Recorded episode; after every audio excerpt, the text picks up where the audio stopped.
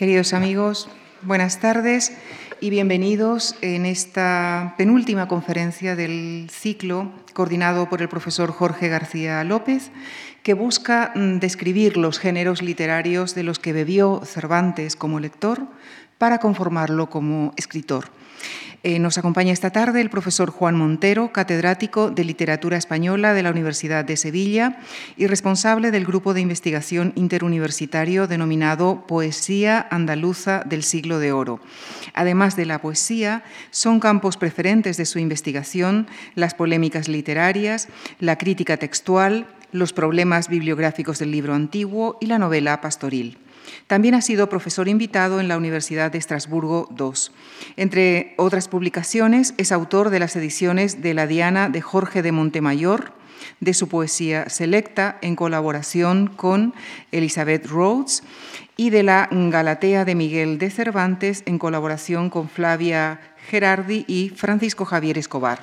Queridos amigos, como ustedes saben, la Diana de Jorge de Montemayor inaugura la fórmula literaria de la novela pastoril, cuyo éxito coincide con los años de formación literaria de don Miguel de Cervantes. Por tanto, una reflexión sobre la perspectiva cervantina de lo pastoril resulta indispensable para interpretar su mundo creativo. Este será el contexto de la conferencia del profesor Juan Montero, con quien ya les dejo. Muchísimas gracias.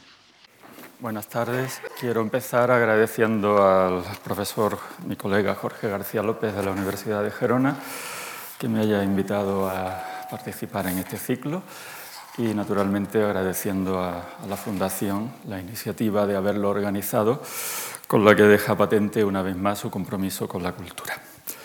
Bien, vamos a hablar en esta tercera conferencia del ciclo de un tipo de, prosa narrativa, la ficción pastoril, que forma parte del bagaje literario de Cervantes y que eh, se incardina o se inscribe en una modalidad literaria, la, literatura pastoril, que estuvo muy en boga a lo largo del siglo XVI. Y en concreto em, vamos a tomar como referente principal en esta exposición la figura del escritor hispano-portugués Jorge de Montemayor, ya que como creador de la Diana se le tiene por el padre, digamos, de, este, este, género de la, ficción eh, renacentista.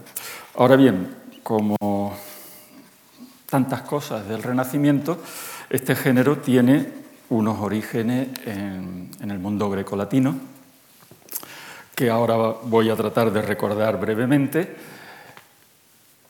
Una trayectoria que, mediante la cual llega desde ese mundo grecolatino hasta el Renacimiento, pasando por algunas de las grandes figuras de la literatura europea, como es el caso de Petrarca, veremos ahora. Y por último, nos centraremos en, el propio Miguel de Cervantes, nos centraremos en su, interés por la, ficción pastoril, manifestada principalmente en la Galatea, su primera novela, la que publicó en 1585, y mm, proyectada posteriormente eh, en otras obras, por ejemplo, en El Quijote. Así que ese va a ser el recorrido de la exposición.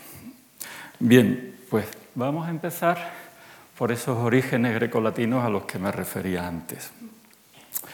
Eh, la literatura pastoril, como su propio nombre indica, eh, ofrece una representación eh, artística, estilizada, de la vida campestre, de la vida de los pastores. Esto es así desde sus orígenes y para remontarnos a ellos, eh, no hay más remedio que evocar los nombres de dos poetas, un poeta eh, de, las letras griegas y otro de las latinas. Tenemos ahí a Teócrito como padre, por así decirlo, de, de esta modalidad literaria, y tenemos a su lado a Virgilio, que es sin duda el gran referente del género para la posteridad.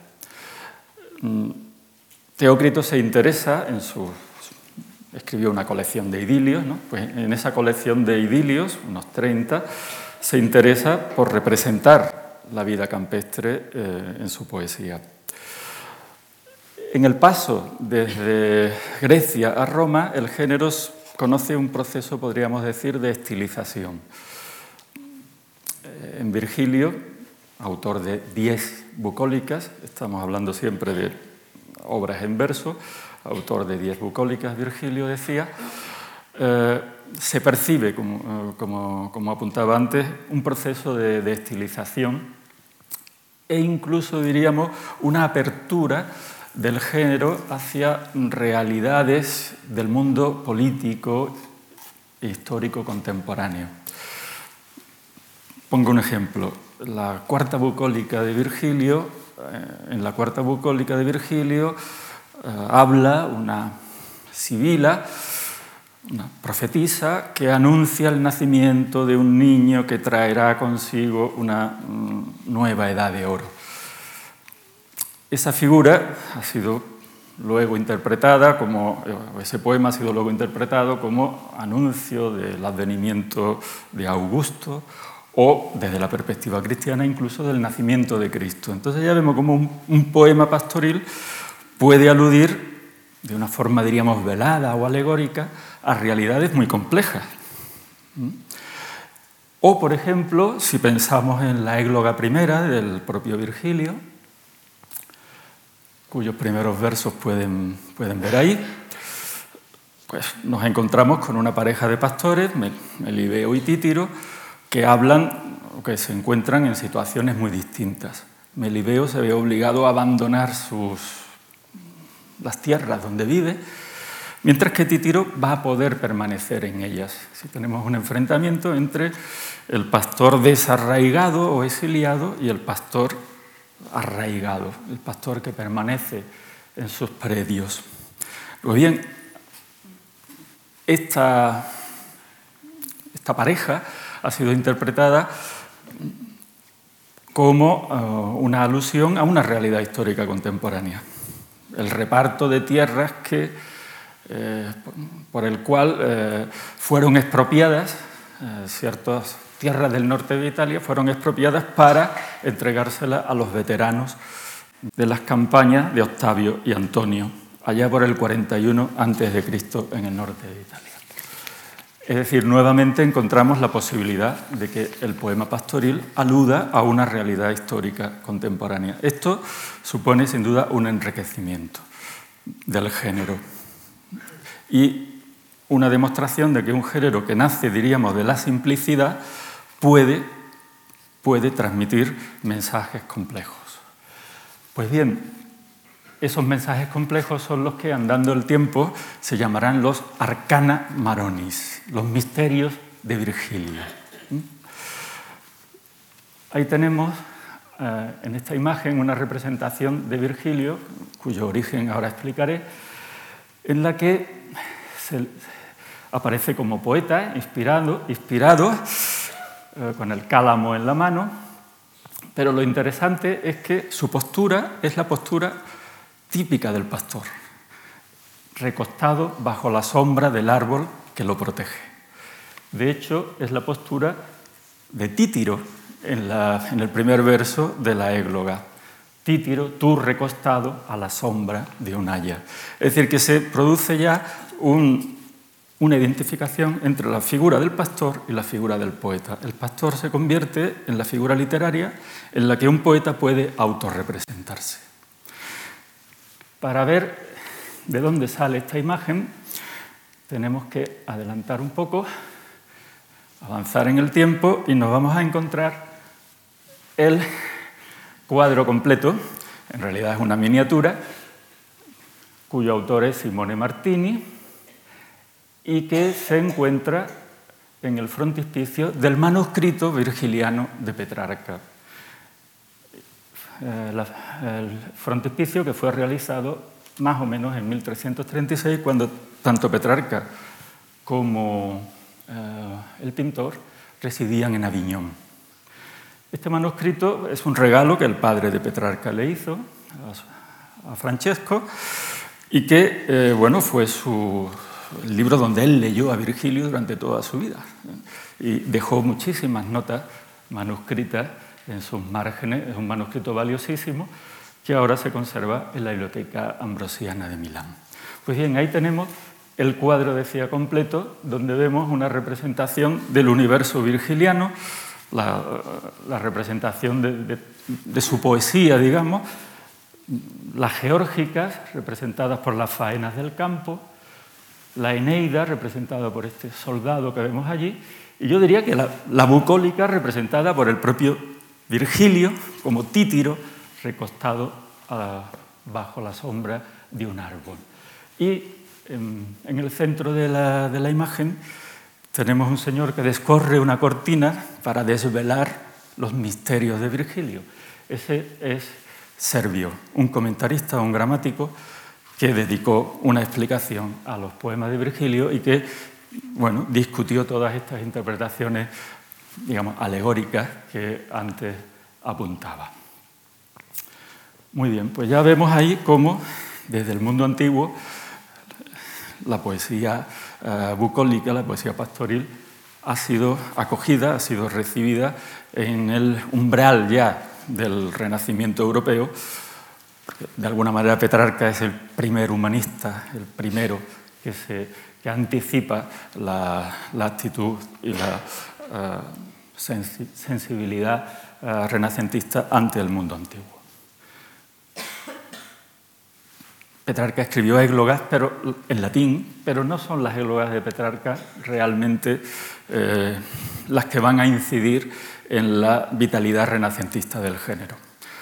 Para eso tenemos que trasladarnos, avanzar un poco más en el tiempo y llegar a Nápoles. A Nápoles hacia 1500, segunda mitad del 15, últimas décadas del 15. Ahí nos vamos a encontrar con dos figuras importantes. Por un lado, Giovanni Pontano, gran humanista, ahí representado en esas medallas como una especie de patricio romano, ¿verdad? Fallecido en 1503 en Nápoles, y a su lado este Jacopo Sannazzaro, napolitano, y eh, nombre fundamental en la trayectoria del género pastoril durante el, Renacimiento. Eh, autor de la Arcadia, el título ya nos dice mucho. Obra que se imprimió en 1504, justo un año después de la muerte de Pontano. ¿Pero por qué he metido a Pontano en esta historia? Una línea nada más para, para explicarlo. Lo he metido porque Pontano es un gran admirador de Virgilio. De alguna manera, Pontano promueve lo que se ha llamado la maronolatría, el culto a Virgilio. Y entonces ese ambiente de admiración por Virgilio que él transmitió a sus amigos y colegas napolitanos que se reunían en una academia literaria, está en el germen de la Arcadia de San Nazaro. En la Arcadia de San Nazaro hay una recuperación de Virgilio, pero evidentemente una recuperación de Virgilio condicionada por la figura de Pontano. En la Arcadia de San Nazaro hay virgilianismo, pero también hay mucho petrarquismo, mucho del Petrarca ah, vulgar, es decir, del Petrarca que escribe en italiano, no de las églogas en latín que escribió Petrarca, sino del Petrarca que escribe en su cancionero poesía amorosa. Entonces, con esa fusión de Virgilio y del Petrarca amoroso del cancionero, construye eh, San Nazaro su Arcadia. Un libro breve, pero de mucha trascendencia para la literatura europea. tiene una introducción, luego tiene 12, digamos, fragmentos, cada uno de los cuales consta de una parte en prosa y una égloga en verso al final, de manera que se va sucediendo texto en prosa, texto en verso, texto en prosa, texto en verso, así hasta 12 veces. Y por último, un congedo, una despedida a la zampoña como zampoña como representación del poema pastoril o de la poesía pastoril. Eso es lo que hay en la Arcadia. Y lo que nos ofrece eh, San Nazaro en este, en este, conjunto de 12, de 12 fragmentos es como una, una, visión, diríamos, del mundo arcádico a base, eh, construida por medio de una serie de estampas eh, en las que representa diversas situaciones de la vida pastoril muy idealizada muy idealizadas. Los juegos, las ceremonias y los rituales, eso es lo que le interesa a San Nazaro, con una prosa y un verso mm, cuidadísimo, esmeradísimo.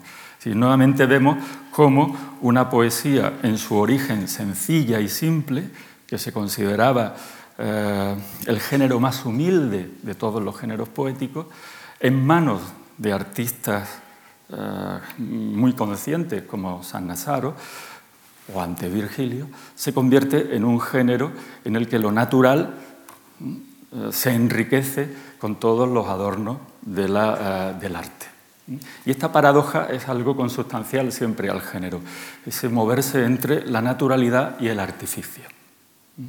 Y Aprovecho ya para decir que esto es algo consustancial, porque en realidad la literatura pastoril se, desarrolla precisamente en aquellos momentos en que la civilización se hace más refinada. En aquellos momentos en que una civilización se hace más urbana y compleja es cuando se tiene la añoranza de este mundo sencillo que representa la poesía pastoril. Pues bien, eh, San Nazaro además de lo que ya he dicho, incorpora un elemento interesante en la, Arcadia, que es eh, la autorrepresentación. Él se representa a sí mismo en una de las figuras pastoriles de su libro, concretamente en un personaje que se llama Sinchero. Y ese Sinchero es un, mm, nos enteramos cuando vamos leyendo el libro, más bien hacia la parte final, nos enteramos que es un cortesano de Nápoles, un habitante de la ciudad de Nápoles, que por un desengaño amoroso ha decidido trasladarse a vivir a la Arcadia con los pastores. Y que al final del libro decide retornar o regresar a la ciudad. Entonces ese juego entre civilización y naturaleza está perfectamente representado en la figura de Cinchero. Es decir, cuando el cortesano renacentista siente, eh, fundamentalmente por motivos amorosos, un desengaño, un desengaño de su vida, de su situación, se acoge, busca refugio en este mundo ideal de los pastores. Y eso además permite, como digo, el, tanto la autorrepresentación del artista como introducir un elemento narrativo autobiográfico en clave hay una clave que descifrar en, la Arcadia. Tenemos que identificar a Sinchero como San Nazaro y desde luego el autor da todas las pistas para que podamos hacerlo. Entonces, narración en clave, otro concepto importante para la novela pastoril que vendrá inmediatamente, porque la Arcadia todavía no es una novela propiamente. Es un texto más bien, digamos, que crea, maneja una serie, de, como decía antes, de escenas más bien estáticas y con participación de grupos.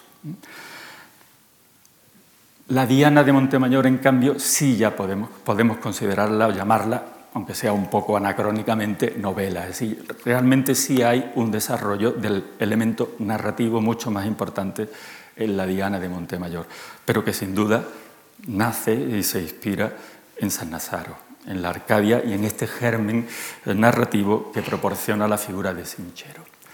Pero antes de hablar de la Diana vamos a mencionar al menos a otra personalidad importante en las letras españolas del Renacimiento, bueno, de las más importantes sin duda, que es Garcilaso de la Vega, porque también tiene un papel relevante en, la poesía pastoril. Eh, Garcilaso, cuya imagen tenemos aquí, tal como se le representa en el, eh, sepulcro de la iglesia de San Pedro, creo que es en Toledo, pues eh, escribió tres églogas al final de su vida, al final de su corta trayectoria vital y literaria, que luego se recogieron en la publicación de sus versos en 1543 en Barcelona por Carla Amorós. Pues bien, eh, es interesante subrayar el interés de Garcilaso el, primero de los poetas renacentistas españoles, por el género pastoril. Y es interesante subrayar que, aunque sea, digamos, de una manera un tanto azarosa, el género pastoril se convierte en la culminación de su obra. Es algo que él no decidió, porque él murió de forma prematura en 1536, pero la coincidencia, el hecho es que los últimos poemas, que, las últimas obras importantes que escribió fueron precisamente poemas pastoriles. Bueno, escribió, como digo, tres églogas, de las cuales la primera y la tercera se consideran verdaderamente sus obras maestras. La segunda es un poema muy interesante, pero más complejo, de, lectura quizás eh, más ardua. Y eh, en esta égloga tercera nos vamos a detener un minuto también eh, en una de las octavas, de las estrofas, de la, de la parte inicial del poema, la dedicatoria a Doña María, la, señora del virrey de Nápoles, donde Garcilaso vivía por esos años y estaba justamente en comunicación con la academia en la que, eh, que había fundado Pontano y en la que eh, estaba y en la que había participado San Nazaro, que acababa de morir cuando Garcilaso llegó a Nápoles. Es decir, que Garcilaso llega a Nápoles en plena, eh, en plena efervescencia del, de la admiración por Virgilio y por San Nazaro. De hecho, la academia en la que él se integra ahora se llamaba Academia Pontaniana en homenaje al humanista fallecido eh, años antes o décadas antes. Y en ese ambiente de la Academia Pontaniana es donde compone precisamente estos poemas. Pues bien, digo, en la dedicatoria a Doña María, la, señora del virrey de Nápoles, encontramos algunos elementos que merece la pena destacar para incidir nuevamente en esta idea de eh, la naturaleza paradójica y compleja de la poesía pastoril. Podemos leer y disfrutar un momento con los versos de Garcilaso. En tanto, mientras llega el día en que escriba el poema heroico, el poema en el que celebre todas las virtudes y todos los méritos de Doña María, en tanto, no te ofenda ni te hartes tratar del campo y soledad que amaste, ni desdeñes aquesta inculta parte. La poesía pastoril es inculta parte, es el género ínfimo pero al mismo tiempo es el género en el que Garcilaso da sus mejores muestras creativas. Esta inculta parte de mi estilo, que en algo ya estimaste, probablemente se refiere a que la señora conocía las otras en lugar de Garcilaso y le habían gustado. Entre las armas del sangriento Marte, do apenas hay quien su furor contraste, hurté de tiempo a que esta breve suma, tomando ora la espada, ora la pluma verso magnífico que resume la situación a la que me refería antes. El cortesano renacentista, en este caso el cortesano y soldado que es Garcilaso, vive en una, eh, dedicado, eh, vive inmerso en, la realidad contemporánea que, corresponde a una persona de su condición y de su, eh, clase pero al mismo tiempo, eh, esa, vida activa del cortesano le hace añorar cada vez con más fuerza la vida del otium, la vida contemplativa, la vida dedicada al espíritu, a la creación. Y esa, esa vida del otium, esa vida contemplativa, es la que, la que, eh, Garcilaso, cuando puede disfrutar mínimamente de ella, la dedica precisamente a la poesía pastoril.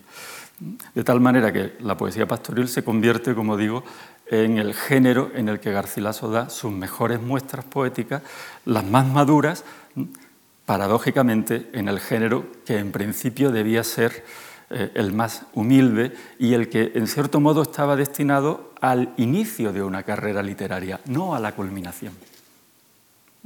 De hecho, cuando hablemos de Cervantes, dentro de unos minutos, veremos que Cervantes empieza su carrera literaria con una, eh, con una novela pastoril porque es el género que servía para eso, para empezar un escritor. Sin embargo, Garcilaso acaba su obra con la literatura pastoril. Bueno, aquí tenemos ya a Jorge de Montemayor, una supuesta imagen suya que se conserva en una edición del cancionero, el cancionero de su obra poética, una rápida cronología.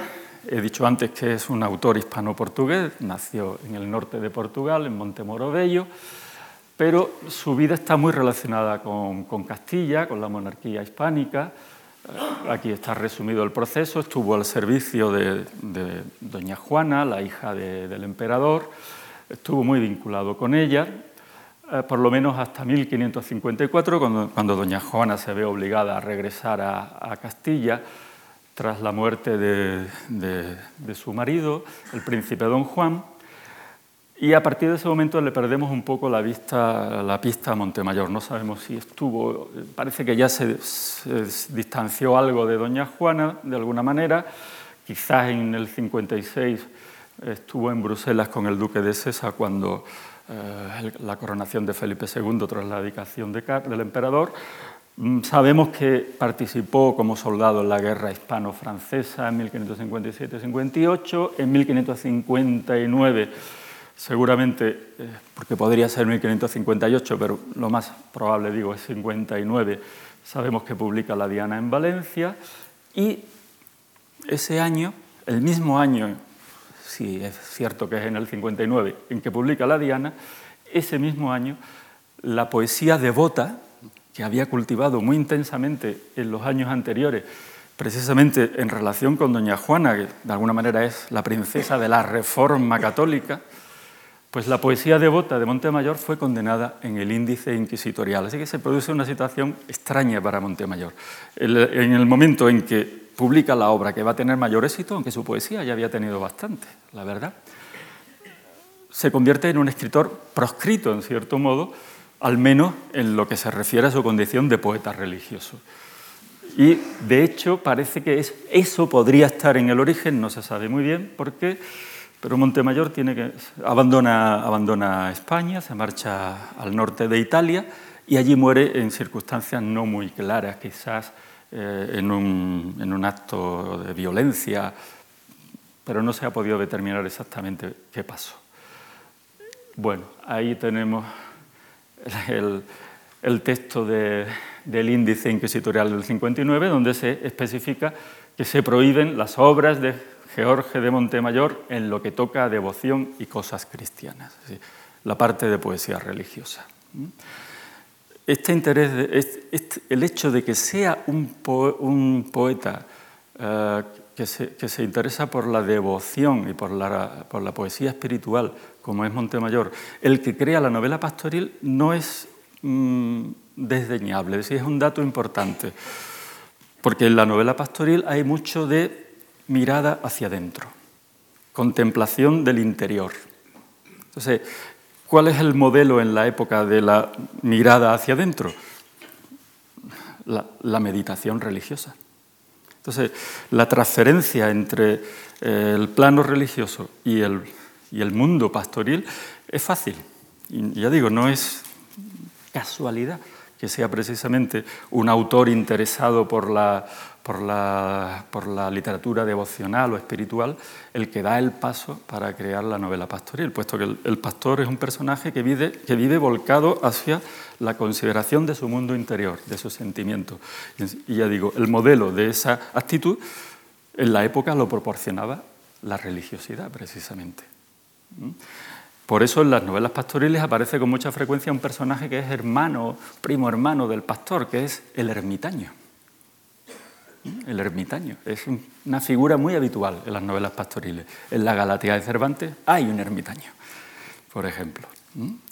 Bueno, esta es la portada de la Diana de Valencia, la primera edición, la de 1558, o más seguramente 1559, que se convirtió rápidamente en un libro de enorme éxito eh, en España y fuera de España, porque ahí tienen la lista de ediciones identificadas hasta 1600 nos salen 27 ediciones, algunas fuera de, fuera de España, como, como, pueden, como pueden ver.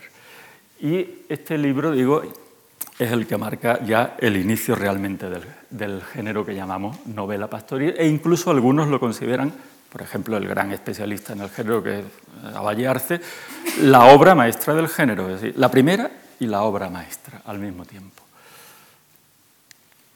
Bueno, Vamos a ver si en unos minutos consigo familiarizarles, para quien no lo esté, con, esta obra de Montemayor, que por mi experiencia con los estudiantes es una obra que resulta de grata lectura eh, hoy día. ¿no? Podemos pensar que es un texto del siglo XVI, bueno, vamos a ver, pero no, no, pastores, en fin, podíamos, acudir a esa lectura con algunos temores o prejuicios. Sin embargo, mi experiencia con, los estudiantes es que acaban eh, disfrutando de, este libro. Eh, el libro empieza con un argumento que, en cierto modo, nos puede ayudar a hacernos una idea rápida. Eh, lo leo. En los campos de la principal y antigua ciudad de León, riberas del río Esla, hubo una pastora llamada Diana, cuya hermosura fue extremadísima sobre todas las de su tiempo. Tenemos ahí el, espacio habitual de la novela pastoril, que es lo que llama el tópico locus amoenus, el lugar ameno, que se suele identificar luego con un sitio, con un lugar realmente existente, en este caso las riberas del río Esla. Pero en este, en este mundo entre imaginación y realidad, ¿qué nos encontramos? Pues nos encontramos unos personajes que para empezar solo tienen nombre, no tienen apellidos. Diana, Sireno, Silvano, mm, como si estuviéramos en una especie de espacio en el que eh, la estratificación social marcada por el apellido desaparece. Aquí todos son iguales, los apellidos no cuentan. Pero luego vamos a ver cómo la realidad histórica se reintroduce de alguna manera en el texto. En este aparente igualitarismo, digamos, eh, mm, luego encontramos elementos de jerarquía. Bueno, pues esta Diana de hermosura extremadísima quiso y fue querida en extremo, ¿eh? todos son sentimientos llevados a la máxima potencia, de un pastor llamado Sireno, en cuyos amores hubo toda la limpieza y honestidad posible. Ese es otro rasgo. El amor pastoril debe ser honesto. Estamos ahí en ese mundo también del neoplatonismo renacentista, en fin, a ver ahora si tenemos ocasión de insistir en esto. Y en el mismo tiempo la quiso más que así otro pastor llamado Silvano, el cual fue de la pastora tan aborrecido que no había cosa en la vida a quien peor quisiese. Ya empezamos a ver aquí las disonancias. Hay amor, pero también hay desdén, rechazo, aborrecimiento. Claro, el mundo pastoril, eh, representado como un mundo idílico, no da juego para una narración. Si hay que construir una narración, hace falta conflicto. Y el conflicto tiene que tener su origen en el amor. El amor es una pasión honesta, una pasión que los pastores procuran vivir, ya digo, a la máxima potencia, pero sin perder la honestidad. Pero eso no da juego para un, insisto, para una narración. Para la narración hace falta conflicto. Y el conflicto también tiene su germen en el amor. Sucedió pues, he distinguido en varios colores para que se vean, digamos, como las diferentes, las diferentes capas o planos de, del relato. Sucedió pues que como Sireno fuese forzadamente fuera del reino, fíjense, fuera del reino, ya está la realidad histórica introduciéndose en el mundo ideal de los pastores. Ya no estamos en una Arcadia utópica, hay un reino, hay un rey, hay una jerarquía, hay un poder, hay normas. ¿Mm? Y esas normas pueden forzar a alguien a hacer algo contra su voluntad. Y efectivamente Sireno tiene que abandonar forzadamente, porque la autoridad lo obliga, forzadamente fuera del reino a cosas que su partida no podía excusarse y la pastora quedase muy triste por su ausencia, los tiempos y el corazón de Diana se mudaron. La mudanza, el cambio en los sentimientos. El amor es mudable. Entonces vemos amor honesto, pero también inconstante. Es el motor de la acción, es el motor de los conflictos. Aquí el narrador, como vemos, focaliza toda la responsabilidad o toda la culpa en Diana. Y el corazón de Diana se mudaron. Y ella se casó con otro pastor llamado Delio. Se casó una institución social, el matrimonio. Por lo tanto, vemos cómo los amores pastoriles se someten a las normas y a las convenciones de la sociedad. Y ella se casó con otro pastor llamado Delio, poniendo en olvido el que tanto había querido, el cual, viniendo después de un año de ausencia con gran deseo de ver a su pastora, supo antes que llegase cómo era ya casada. De hecho, Diana es una mal maridada, es una mujer que sufre de un matrimonio desgraciado.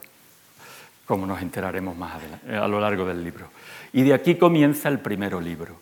Y en los demás hallarán muy diversas historias de casos que verdaderamente han sucedido, aunque van disfrazados debajo de nombres y estilo pastoril. Lo que decía antes de escribir una novela en clave. La verdad es que si leemos el conjunto de los episodios de la Diana, nos damos cuenta que mm, difícilmente pueden ser, como dice, casos que verdaderamente han sucedido, salvo uno, el de Diana y Sireno.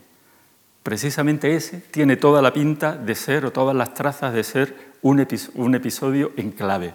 Probablemente Sireno es Montemayor y, y está reflejando una historia personal en, ese eh, en, la figura del pastor sireno. Así se ha interpretado con frecuencia y probablemente es lo cierto. Bueno, la fórmula literaria, resumimos entonces, es una narración de carácter sentimental centrada en el mundo amoroso de los pastores que utiliza la prosa y el verso, tanto a la manera italiana como a la manera castellana, y que en el caso de la Diana tiene como núcleo una historia pastoril de amor frustrado. Sireno y Silvano aman a Diana, ahora malmaridada, así que la frustración es doble.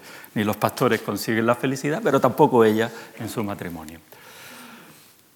Ese es el núcleo. En torno a ese núcleo hay otras narraciones secundarias también de carácter sentimental, pero no todas pastoriles. Esto es importante. En la novela pastoril no todo lo que leemos son historias pastoriles. Y esto es, sin duda, una aportación interesante. Es decir, eh, es una vía por la cual el género pastoril puede eh, contribuye a la creación de la novela moderna. Si se hubiese quedado exclusivamente en el mundo de los pastores, eh, probablemente no hubiese podido eh, tener, no, habría tenido la trascendencia que tuvo en el desarrollo de la prosa de ficción renacentista. Y sin duda a Cervantes le interesó la novela pastoril, entre otras cosas, por esa posibilidad de combinar el mundo pastoril con otros mundos narrativos.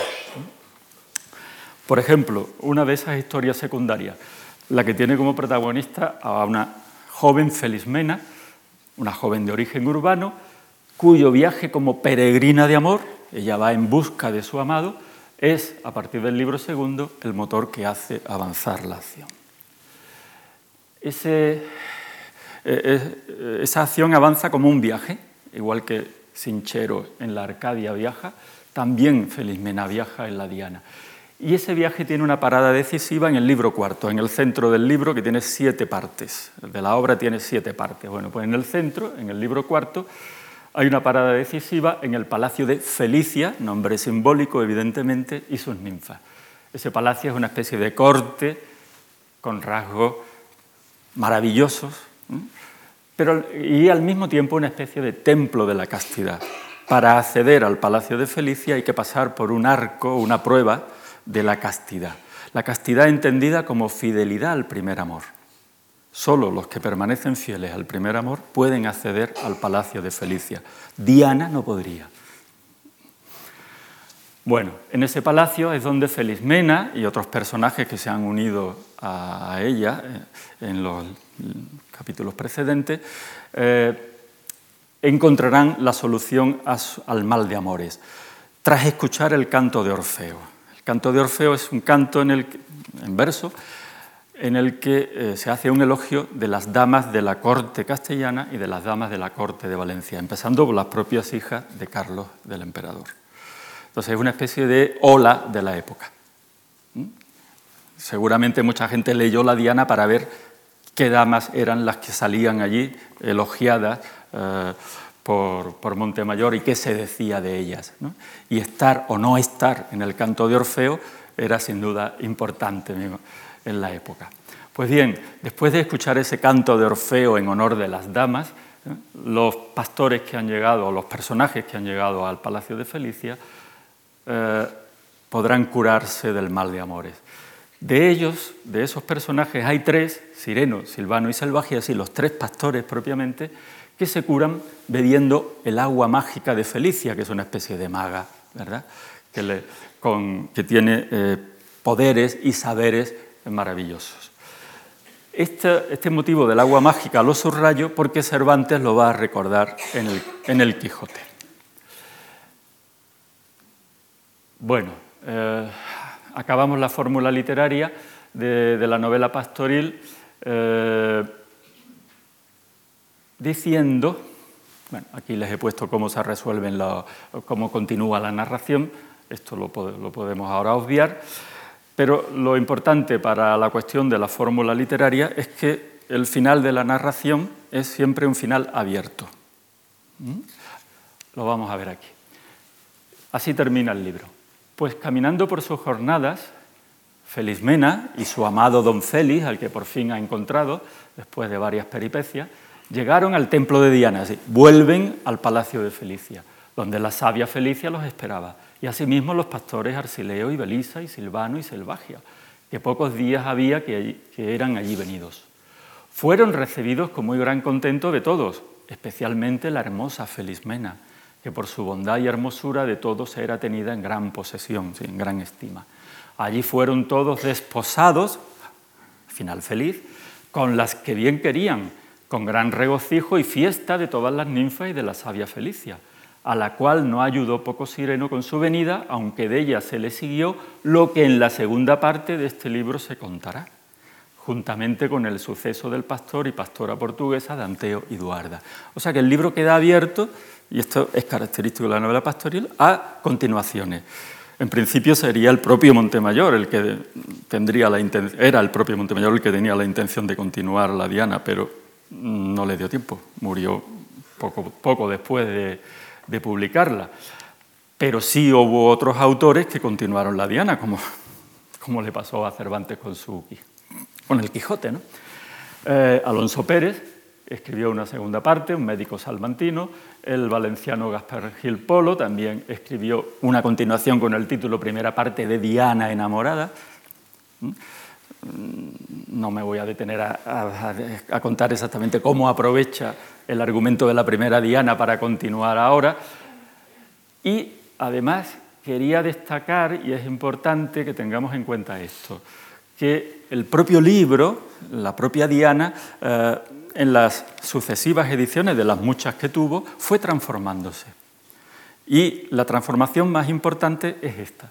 En 1561, de hecho a principios del 62, empieza a publicarse La Diana con un añadido que es una versión pastoril de la novelita de la Vencerraje, una novela morisca. De manera que en La Diana, en esos años en que se está renovando la prosa de ficción, con el Lazarillo, con la propia Diana, la Diana incorpora otro género narrativo más, el abencerraje, la novela morisca. Y esa versión del abencerraje es la que se leyó en el siglo de oro. Esa es la que se leyó en el siglo de oro. Esa es la que leyó Cervantes, por ejemplo. Como él mismo recuerda en el capítulo 5 del Quijote, cuando eh, dice cómo Don Quijote conocía la historia de Abencerraje, del Abencerraje, porque la había leído en la Diana de Montemayor. Cervantes, perdón, Don Quijote y por supuesto Cervantes fueron lectores de la Diana de Montemayor. Bueno, esta es eh, precisamente la, portada de esa edición que añade por primera vez la historia eh, morisca del Abencerraje. Esa es una edición veneciana para, como muestra del éxito internacional del libro. Y aquí tenemos también otras dos muestras. La primera traducción impresa, porque hubo una, alguna anterior que no se imprimió, al francés en 1578 y la traducción, la primera traducción al inglés en 1598. Probablemente aquí fue donde Shakespeare leyó la, eh, leyó la Diana en esta traducción y la utilizó como fuente en algunas de sus comedias, por ejemplo, The Two Gentlemen of Verona. Así que el libro se convirtió en un éxito internacional que generó mm, toda una serie de textos del mismo tipo en las literaturas europeas, traducciones e imitaciones en diferentes lenguas. Pero en España, ¿qué pasó? Pues en España el éxito de la Diana promovió eh, la aparición de toda una serie de textos que conformaron el género de la novela pastoril. Aquí he puesto una relación de los que se publicaron hasta 1600. Los que he marcado con un asterisco son aquellos que menciona eh, Cervantes en el escrutinio de la librería de Don Quijote. Todos los que tienen asterisco estaban en la librería de Don Quijote. Los había leído Don Quijote. Y el ama le dice al cura que por favor los queme, no vaya a ser que a Don Quijote se le ocurra convertirse en pastor. ¿Mm? cosa que efectivamente eh, aparece en, la parte final del Quijote de 1615 como una posibilidad. Ahí está situada la Galatea de Cervantes, de la que el propio Cervantes hace un juicio bastante severo en ese, en ese pasaje del Quijote, diciendo que propone algo pero no concluye nada. Y también ahí encontramos el juicio que hace sobre el cura, por boca del cura, sobre la, la Diana de Montemayor. Vamos a leerlo.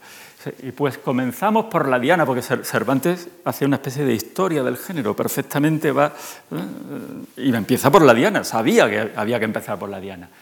Y pues comenzamos por la Diana de Montemayor, soy de parecer que no se queme, sino que se quite todo aquello que trata de la savia Felicia y de la agua encantada, y casi todos los versos mayores los italianos, y quédesele enhorabuena la prosa y la honra de ser primero en semejantes libros.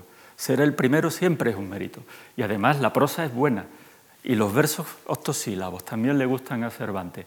Y que le quiten todo lo de Felicia y el agua encantada. Eso no le gustó nada, porque es como hacer que los conflictos humanos se resuelvan por medios extrahumanos. Y eso a Cervantes ya no le convence. Un conflicto humano hay que resolverlo por medios humanos. Curiosamente, en el coloquio de los perros tenemos un pasaje que recuerda a este, cuando el perro Berganza cuenta cómo eh, uno de sus amos, el, matarife sevillano, si no recuerdo mal, tenía una dama a la que servía y que leía la Diana. La Diana fue efectivamente una lectura femenina, no, exclusivamente, pero sí una de las lecturas femeninas eh, del siglo XVI. Y la dama, esta dama, leía la Diana y el perro oía cómo lo leía y los comentarios que hacía. De los desmayos de Sireno y arrepentimiento de Diana, por haberse mal casado, decía la dama que daba gracias a Dios y a la sabia Felicia, que con su agua encantada deshizo aquella máquina de enredos y aclaró aquel laberinto de dificultades. Vemos dos perspectivas sobre el mismo tema, ¿no? El agua de Felicia. Para el cura es algo que hay que proscribir de la, narrativa. No se puede resolver un conflicto humano por medio, de magia. Para una lectora digamos, una lectora no especializada, una lectora que lo único que busca es el entretenimiento y la identificación con los sentimientos de los personajes en el libro, como es esta dama a la que se refiere el pasaje del coloquio de los perros, eso era lo mejor del libro, la sabia Felicia y el agua encantada. Así que dos perspectivas complementarias sobre la misma, eh, la misma realidad literaria. Bueno, esta es la portada de la primera parte de la Galatea, porque Cervantes fue un gran lector de la Diana. ¿eh? Y de algún modo lo que hizo, eh, se enfrentó críticamente a la Diana y lo hizo en pasajes como los que acabamos de leer, pero también lo hizo escribiendo la Galatea. Para Cervantes, escribir la Galatea fue una forma de reescribir la Diana, de reescribir el género pastoril. La publicó en 1585 en Alcalá de Henares, Todavía firma como Miguel de Cervantes, no pone Saavedra, que sí lo pondrá en los demás libros. Es su presentación como autor. ¿Mm? Hasta, no es que sea lo primero que ha escrito, pero sí es la primera vez que imprime algo a su nombre. Entonces es su presentación pública como autor. En ese momento es un pretendiente cortesano, acaba de volver del, destierro, está, eh, o sea, del cautiverio de Argel, está intentando hacerse un lugar en la corte, está intentando iniciar una carrera literaria en el teatro y empieza su carrera con una novela pastoril.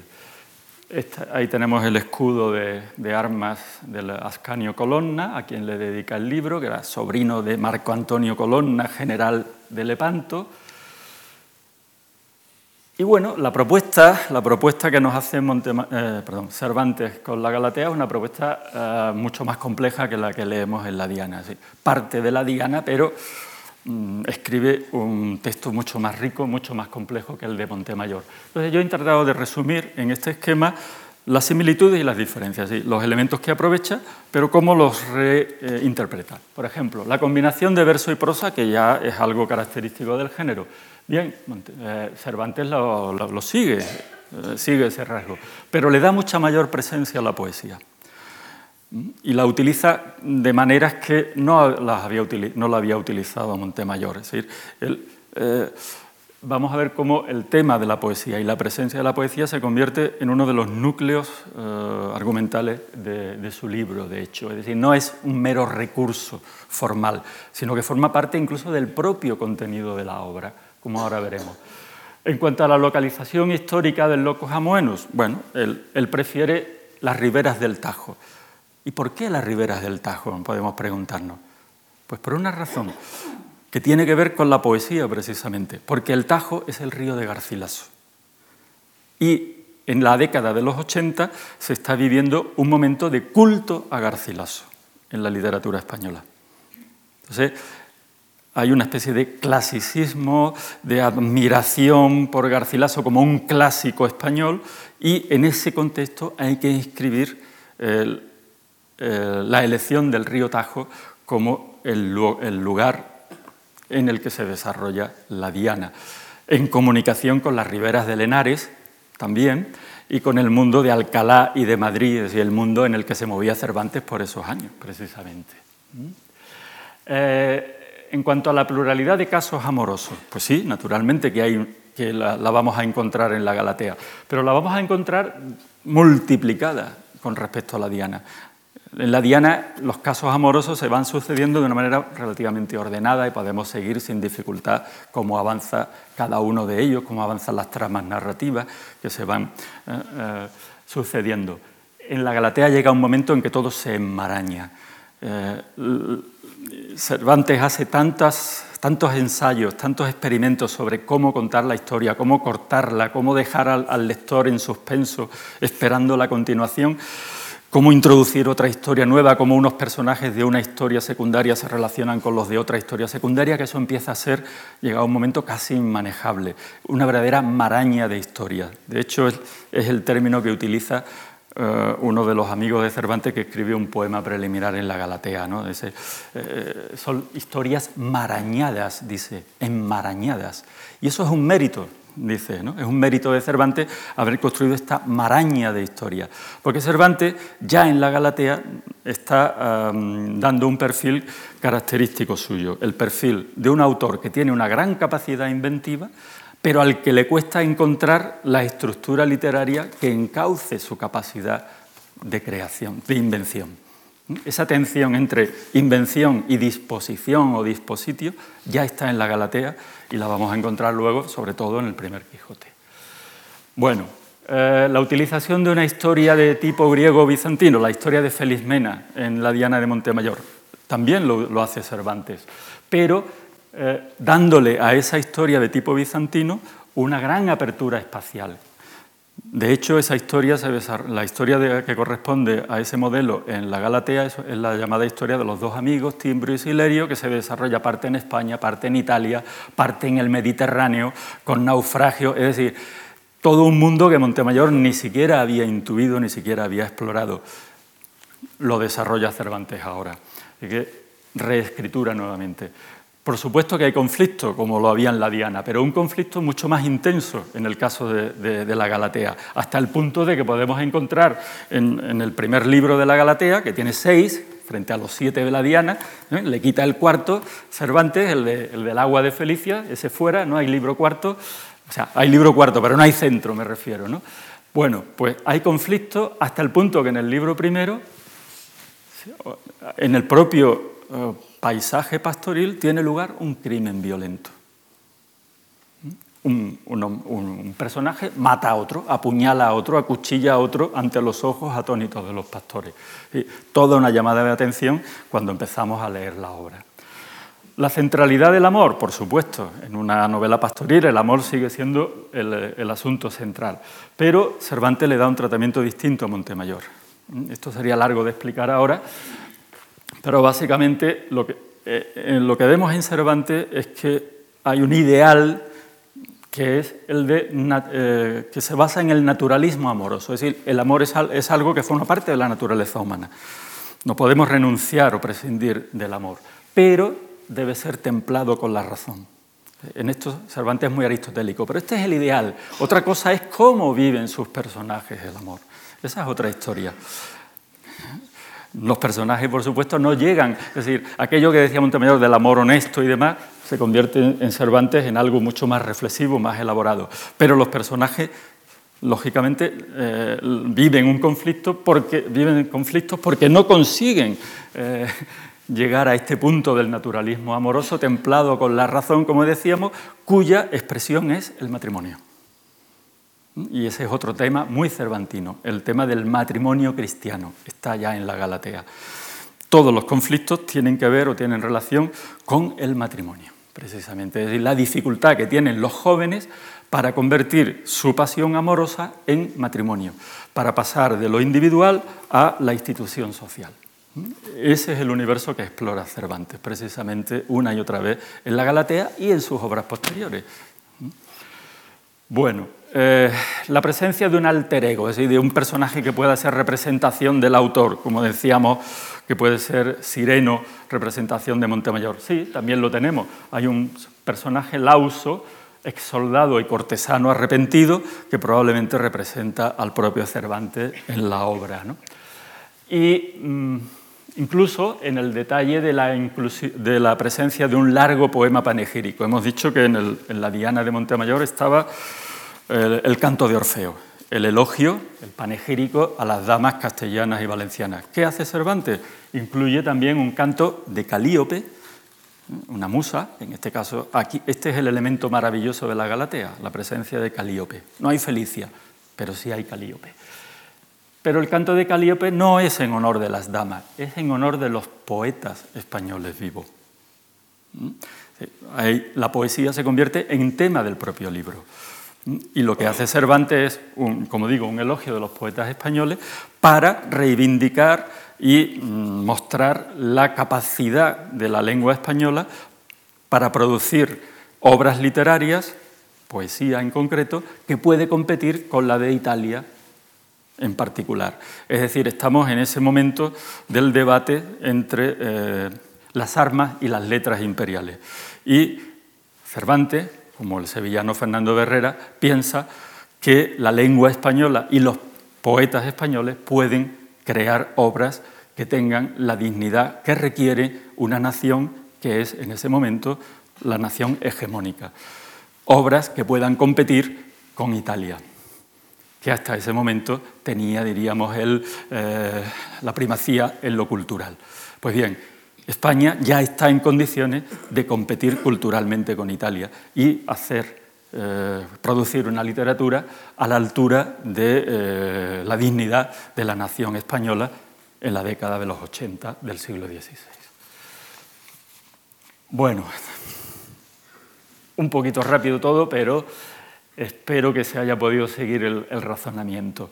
Eh, en definitiva, la Galatea es un laboratorio narrativo, es, un laboratorio en el que Cervantes ensaya muchas, de las técnicas narrativas que va a ir, eh, que va a ir eh, puliendo y mejorando en obras posteriores. Es un laboratorio en el que ensaya muchos de los eh, universos o explora muchos de los universos narrativos que luego le van a seguir interesando. Es un laboratorio en el que trata ya muchas cuestiones y temas que va a a, desarrollar en, obras posteriores. Eh, qué sé yo, el tema de los celos, por ejemplo, aparece ya en la Galatea anunciando prácticamente el curioso impertinente del, Quijote, por ejemplo, ¿no? por, citar un caso. Es decir, es una obra de la que él no se sintió satisfecho, al, menos así lo, lo, deja decir en 1605, pero a la que mm, le debió coger bastante cariño y en los últimos años de su vida, desde 1610 aproximadamente, no hace más que anunciar que va a escribir la segunda parte de la Galatea. Lo dice hasta, hasta el final de sus días, está anunciando que quiere escribir la segunda parte de la Galatea. Es decir, parece que con el tiempo tuvo una mirada más indulgente o a lo mejor pensaba que todavía debía desarrollar algunas de las posibilidades que ahí quedaron sin Mm, llevar hasta sus últimas consecuencias. Así que una segunda parte siempre pendiente, pero, insisto, en los últimos años de su vida, nombrada una y otra vez como un proyecto que le gustaría poder eh, completar. De alguna manera, aunque Cervantes no escribió efectivamente nunca esa segunda parte de, la Galatea, pero de alguna manera mm, podemos darnos por contentos si tenemos en cuenta que volvió al mundo pastoril en el Quijote y en más de una ocasión. Lo, hizo en los episodios pastoriles eh, del Quijote, que les recuerdo brevemente, son fundamentalmente tres. Dos en el Quijote de 1605 y uno en el Quijote de, 1615. En 1605 tenemos la historia de Marcela y Grisóstomo, historia dramática de Marcela y Grisóstomo. Grisóstomo muere, eh, se deja morir por amor, así que acaba fatal eh, esa historia amorosa frente eh, al desdén o la distancia de Marcela, que prefiere mantenerse libre. Tenemos luego en el mismo en el mismo Quijote de 1605, la, historia de Leandra, que coinciden con Marcela en que son hijas de, ricos labradores y que eh, mm, originan a su alrededor, diríamos, una especie de mundo pastoril. ¿eh? La propia Marcela se retira a, Sierra Morena a vivir como pastora. Y, en torno a ellas, en torno a Marcela y luego en torno a Leandra, se crea como una especie de Arcadia en el que los jóvenes ¿eh? Eh, se dejan llevar por la pasión amorosa y por la atracción de este, de este mundo pastoril. Y algo parecido ocurre luego en el Quijote de 1615, cuando en los últimos capítulos aparece eh, también una fingida Arcadia formada por una serie de personas que dejan su vida cotidiana habitual para retirarse y convertirse en pastores. Mira que Cervantes una y otra vez volvió sobre este, sobre este género en el que sin duda él veía un, elemento, eh, eh, un elemento atractivo en, la medida en que se ponía en juego la relación entre realidad y ficción. Sí. ¿Cómo es posible, porque ese es el tema que, le interesa, ¿no? ¿Cómo es posible que, eh, estos eh, que estas personas, eh, estos personajes que él pone en liza, sientan la atracción de lo pastoril hasta el punto de querer incorporarla a su vida, querer vivir como los pastores de la literatura? Es decir, en cierto modo, el género pastoril representa una realidad literaria similar a la que la novela de caballerías representa para Don Quijote. Es decir, una literatura que puede y debe convertirse en vida. Y ese elemento, de, ese juego entre la ficción y la realidad, en qué medida la ficción está, condiciona la realidad o en qué medida la realidad eh, se alimenta de la ficción, ese juego se ve que, como todos sabemos, resulta especialmente atractivo a Cervantes y por eso nunca renuncia del todo al género de la novela pastoril, por más que ya a la altura de 1615, pues es verdad que el género pastoril había perdido mucha fuerza. Es un género que, se mantiene, que mantiene su vitalidad hasta 1620 se dice, pero de hecho a partir de 1600 los títulos que aparecen ya son mucho menos, mm, de mucho menos interés. Realmente la mayor aportación a la literatura pastoril después de 1600 son los episodios pastoriles del Quijote.